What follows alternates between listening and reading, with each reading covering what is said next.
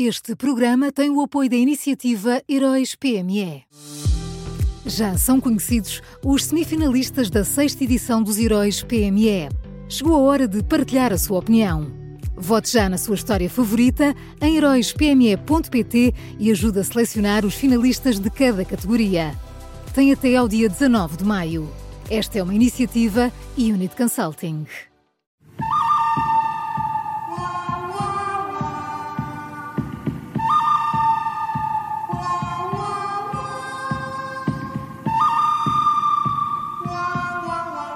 Este som diz tudo. Começa agora a nova edição do Bom, o Mau e o Vilão da Rádio Observador com Miguel Pinheiro. Bom dia, Miguel. Bom dia, Maria João. Bom dia. Bom dia, boa sexta-feira, bom final de semana. Olha, o bom de hoje é, o, é o, Ministro da Educação. Uh, ontem, em entrevista ao Observador, uh, João Costa disse que ia pegar nas baixas médicas de professores que levantam dúvidas e enviá-las para o Ministério Público para que possam ser investigadas, investigadas possíveis uh, fraudes e até contou um caso concreto de uma professora que apresentou um atestado médico que tinha já uh, a data do começo da doença, que seria na semana seguinte à apresentação do atestado, e tinha também a data de final dessa doença, o que é sempre muito conveniente. Uh, isto uh, é importante porque, segundo o Ministro, 90% das vezes uh, que os alunos ficam sem aulas é precisamente porque os professores estão de baixa médica. Uh, seguramente ninguém está a dizer que todas as baixas médicas uh, dos professores são fraudulentas. Mesmo aquele caso que o ministro deu até pode ter uma explicação perfeitamente razoável. Agora, são muitas baixas médicas e os professores que pedem os atestados e os médicos que passam os atestados têm de perceber que este assunto é sério. Portanto, ainda bem que o Ministro se está a mexer para pelo menos acabarem as dúvidas. Olha, até podemos chegar à conclusão que Uh, estas baixas são mesmo todas necessárias e então, olha, paciência. Pois, e dá para perceber como o Ministro tocou num, num nervo sensível, porque Mário Nogueira já veio nas últimas horas uh, criticar fortemente o Ministro por causa disso, por causa do estigma. Como não? Mas, o, mas claro. o, o Mário Nogueira não deveria ser o primeiro interessado em que se investigasse tudo até para provar que, que, não são fraudulentas ou que, é. ou que as baixas fraudulentas dos professores estão ao nível das baixas fraudulentas no resto da, do país, da comunidade. Eu é fácil fazer essas contas. Aquilo que daria mais prazer a Mário Nogueira seria haver uma investigação exaustiva, chegar-se à conclusão que todas as baixas estão corretas e depois ir ter com o Ministro da Educação e dizer então, está a ver? Exatamente. Acho eu. Mas Mário Nogueira lá saberá, eu não sei. Portanto, o bom é o Ministro da Educação e quem é o mau? Olha, o mau é Ana Abrunhosa. Uh, ontem nós ficámos a conhecer, uh, pelo Expresso, o teor completo de uma intervenção uh, da Ministra da Coesão nas Jornadas do Interior, que se realizaram na Covilhã, e foi assim possível saber como é que Ana Abrunhosa vê o seu papel no governo, e o dos seus colegas uh, no Conselho de Ministros. Uh, quando estava a falar com as forças vivas uh, do interior do país, Ana Brunhosa disse isto. Quando vocês nos fragilizam, nos abandonam, a nossa voz perde força no Conselho de Ministros, porque os outros ministros dizem assim: Estás a defender o território para quê? Se eles te fazem o enterro e te criticam. Isto foi o que disse Ana Brunhosa e por isso vemos que a Ana Brunhosa acha que o Conselho de Ministros está dividido em dois grupos, o grupo dos valorosos defensores do interior e o grupo daqueles que tentam a todo custo prejudicar o interior. Estão sempre ali à espera da primeira oportunidade de prejudicar o interior, é o que eles mais gostam.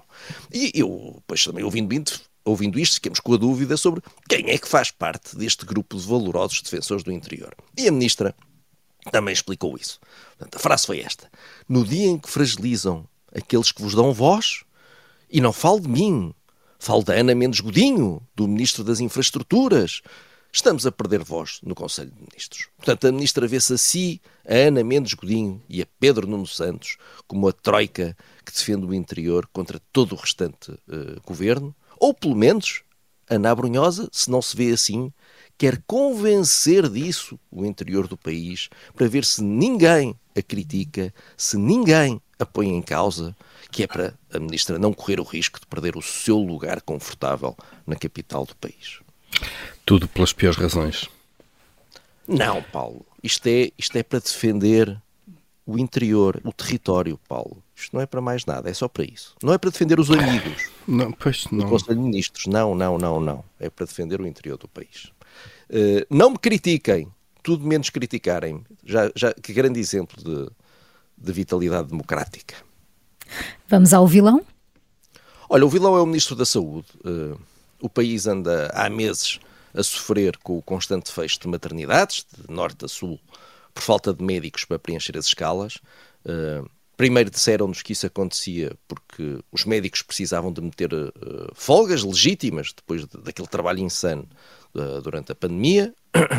depois disseram-nos que isso acontecia porque havia muitos feriados, havia ali muitos feriados colados ao fim de semana e tal. Uh, a seguir disseram-nos que isso acontecia por causa das férias de verão. E depois, a dada altura, acabaram-se as desculpas e percebeu-se que, pura e simplesmente, nós não temos médicos suficientes para manter abertas todos os dias as várias maternidades que, que existem. Uh, por um lado, porque há falta de médicos e, por outro lado, porque há um outro problema, é que há cada vez menos partos em Portugal e isto deve nos preocupar porque um médico só é bom quando tem a possibilidade de fazer muitos partos, porque é essa prática que lhe dá a experiência para resolver as situações mais difíceis e por isso é bom concentrar os partos uh, em poucas unidades, ou, ou, melhor, não espalhar por muitas unidades e por muitas equipas que fazem um parto de vez em quando. Isso, isso não é bom para a prática clínica. Uh, e, portanto, somando tudo isto, chega-se a uma conclusão óbvia que já é evidente na comunidade médica há muito tempo, isto é pacífica há muito tempo, e a conclusão é de que nós temos maternidades a mais, e se temos maternidades a mais, há maternidades que têm que ser fechadas. Não, não há salto lógico possível para sair disto. Uh, por isso, a anterior ministra uh, nomeou uma, uma comissão de acompanhamento da resposta e urgência de ginecologia, era este o nome da comissão, que foi nomeada para estudar a situação e para sugerir o que fazer.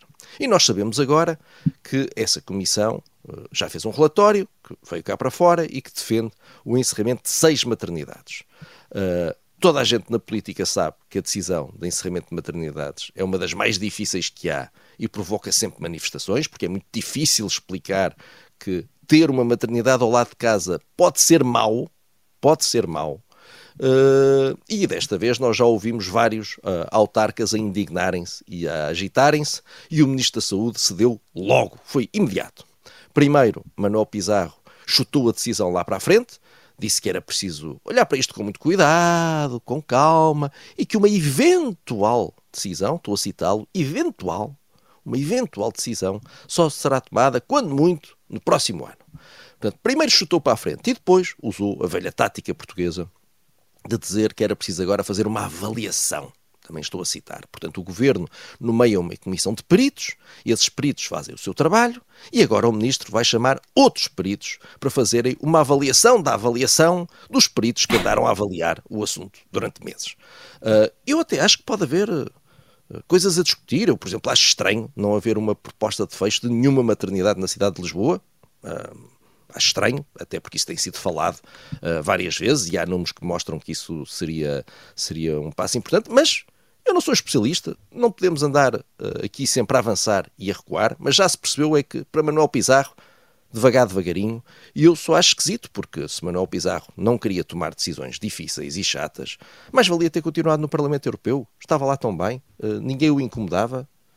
Se gosta disso, então tinha ali uma ótima saída. Vamos ao resumo. O bom desta sexta-feira é João Costa, o Ministro da Educação, o mau Ana Brunhosa e o vilão de hoje é o Ministro da Saúde. Foram estas as escolhas do Miguel Pinheiro na Rádio Observador e sempre em podcast.